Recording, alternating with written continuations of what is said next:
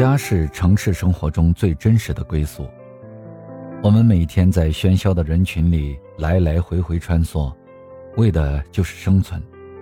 只有家才是我们心灵的归宿。我们追寻生活的目标和方向，无论漂泊或者稳定，只要回家，生活就有意义。之前看到过各种各样的生活方式，有人辞职环游世界。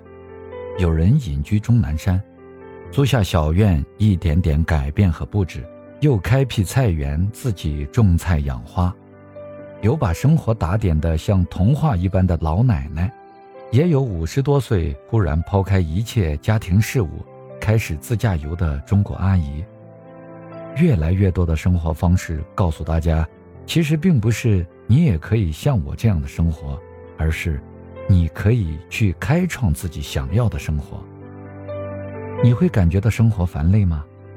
每天除了工作还要兼顾家庭，生活的琐事好像把一天二十四小时都填得满满的，这让我们有时会变得焦虑不安，不仅会思考追求的美好生活到底是怎样的呢？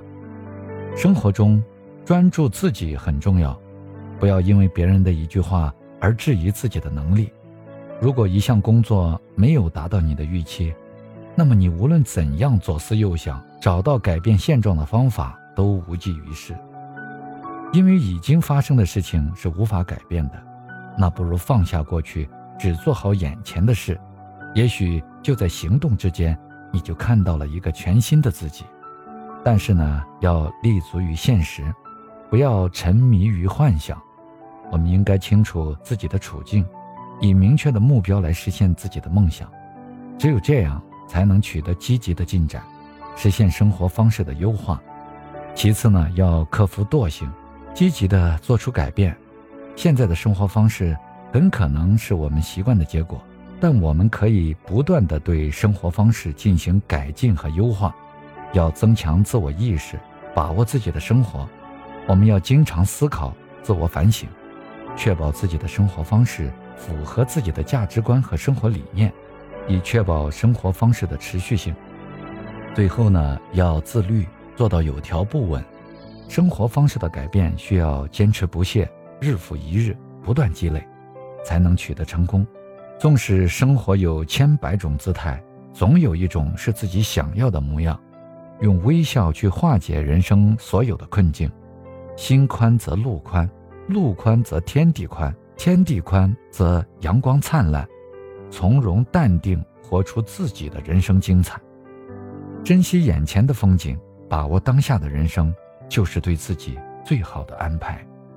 在生活中，不要因为那些令人尴尬、沮丧的事而左右自己的情绪，也不要纠结一件已经无法改变的错误。可以给自己冲上一杯咖啡。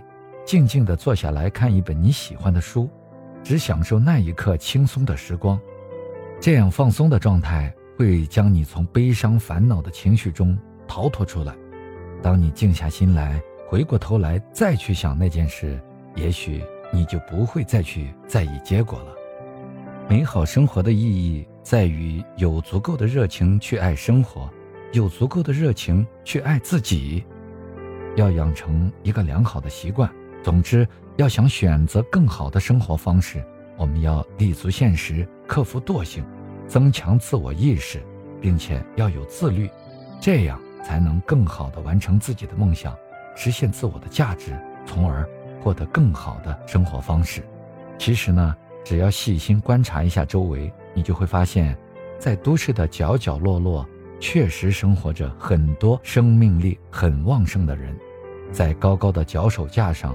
在酒店，在商场，在快餐店，在书报摊，他们从事着复杂或简单的劳动，开拓一块哪怕是极小的天地，并且有滋有味地活着。那现在的都市是一块生长钢筋水泥的地方，信息时代的浪潮无疑要叩击每一扇门。人生漫漫，岁月悠悠，时而感到生命的短暂。时而感到生命的强大，无论过得好坏，只要能够活在这个人世间，去体验生活的酸甜苦辣，就该对生活充满希望。原先的享受哲学正面临重创，敢于直面未来挑战，把曾经的成功或荣誉放到身后，一切从头开始，才能立于时代的潮头。